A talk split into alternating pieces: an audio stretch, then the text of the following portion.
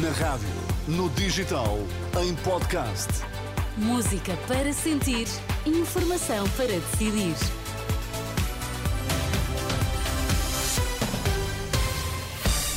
Vai começar o Jornal das 10, para já vamos às notícias em destaque. Bom dia. Bom dia. Cavaco Silva apela ao voto na AD, deixa alertas contra o Chega e critica a governação socialista por ter desbaratado a maioria absoluta. Amanhã, 208 mil portugueses vão às urnas no voto antecipado. Muito bom dia. Num artigo de opinião, Cavaco Silva acusa o PS de desbaratar uma maioria absoluta em menos de dois anos. No Correio da Manhã, o antigo Primeiro-Ministro indica que vai votar na Aliança Democrática por considerar a única força com propostas para o país e gerações futuras. O ex-Presidente da República critica também o voto em partidos que diz de protesto extremista, que refere Cavaco só contribui para a nomeação de Pedro Nuno Santos. Na campanha, depois de ontem Durão Barroso ter estado ao lado de Luís Montenegro no apoio à AD. Hoje é vez de Rui Moreira, o autarca do Porto junta-se à campanha da Aliança Democrática num almoço-comício na Trofa.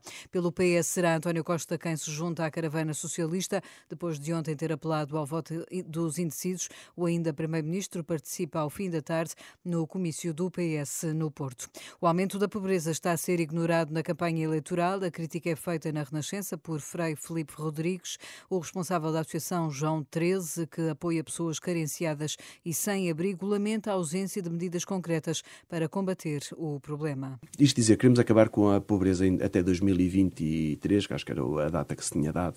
Nós nem em 2030 as vamos, vamos combater. Porquê? Porque não vemos políticas. As pessoas em situação de sem abrigo, que não tinham casa própria, viviam num quarto, que há três anos, com 300, 250 euros, 300 euros, conseguiam viver uh, num quartinho, hoje estão na rua.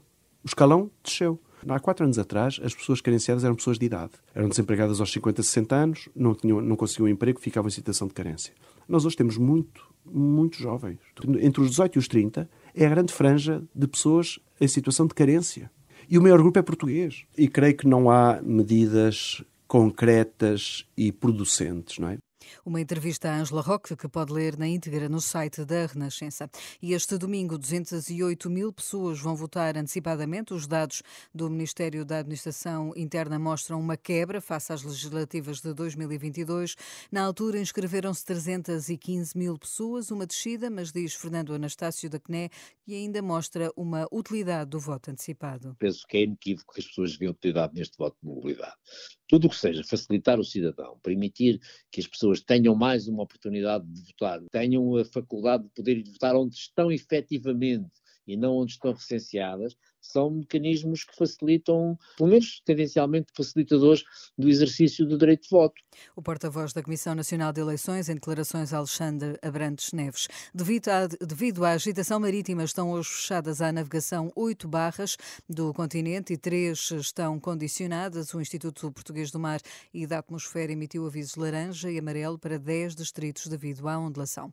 Continua hoje, à noite, a escolha do representante de Portugal no Festival Eurovisão da Canção, marcado para maio, na Suécia, é a segunda semifinal, na qual serão apurados os últimos seis finalistas do concurso e será emitido hoje na RTP. Fique com o Hotel Califórnia. Bom dia.